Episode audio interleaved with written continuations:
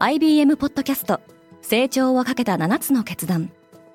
成長をかけた7つの決断とは今後3年間に世界を形作ると予想される7つのビジネストレンドについて IBM が何千ものクライアントとの対話に基づき提言をしたものです。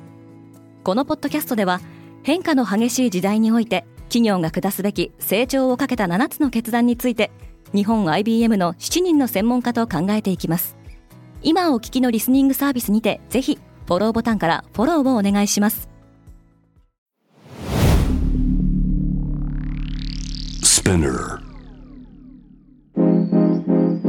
おはようございます。ケリーアンです。3月1日金曜日。世界で今起きていること。大麻の使用をめぐりタイが揺れています。このポッドキャストデイリーブリーフでは世界で今まさに報じられた最新のニュースをいち早く声でお届けします。タイでは大麻がまた違法になる。タイは娯楽目的での大麻の使用を再び禁止する方針です。政府は来月にも関連法案を閣議決定し年内の法制化を目指す考えだとロイターが伝えています。タイは2018年に東南アジアの国としては初めて医療用大麻を合法化し2022年6月には娯楽目的での使用も解禁されました。今後も医療用大麻は認められますが娯楽目的で使用した場合最大で6万バーツ日本円で25万円の罰金が課せられるほか許可を得ずに違法に販売したことが明らかになれば1年以下の懲役刑が課される可能性があります。タイでは娯楽目的での使用や販売栽培については厳格なルールがあるもののこうした規制はほぼ無視され外国人観光客を中心に無法状態となり政府は対応に苦慮していました。バイデンもトランプも国境へ行く。アメリカ大統領選での一騎打ちが予想されているバイデンとトランプは29日それぞれテキサス州のメキシコ国境を訪れました。年々増加する不法移民問題は大統領選での重要な争点の一つとなっています。トランプは移民について彼らは刑務所などから来ているテロリストだと批判し国境に壁を設置するなどしているテキサス州知事の国境警備を称賛。バイデンは超党派の国境警備法案への協力を呼びかけました。アメリカメディアはこの訪問を決闘などの表現で報じています。プーチンは2時間以上にわたって演説した。ロシア大統領のウラジーミル・プーチンは29日年次教書演説を行い内政と外交における基本方針を示しました。ロシアがウクライナに侵攻して2年が過ぎましたがプーチンはロシアが主導権を握っているとしたほか国民の圧倒的多数がウクライナ侵攻を支持していると述べています。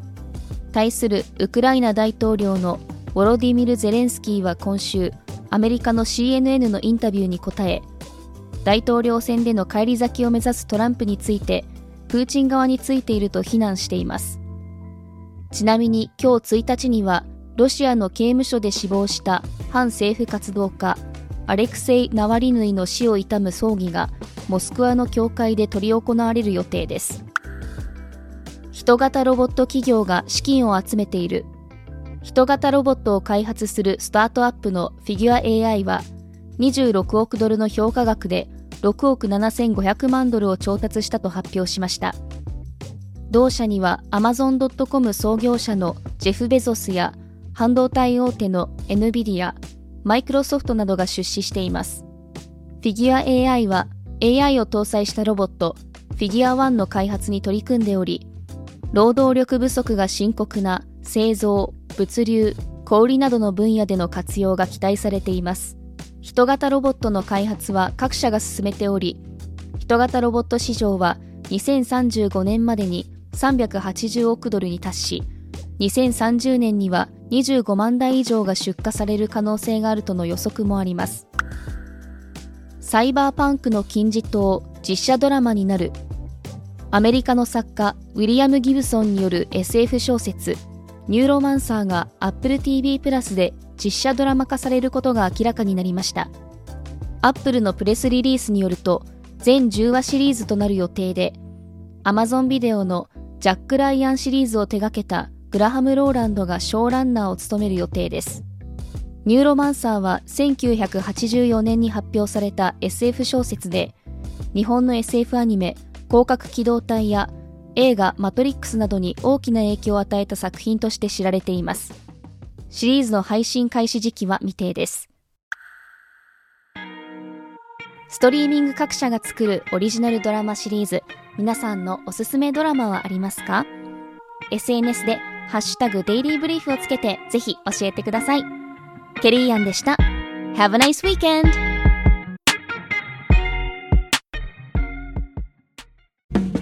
リスナーの皆様より多くのリクエストをいただいている話題のニュースを深掘りしたエピソードを週末の有料版で配信中です。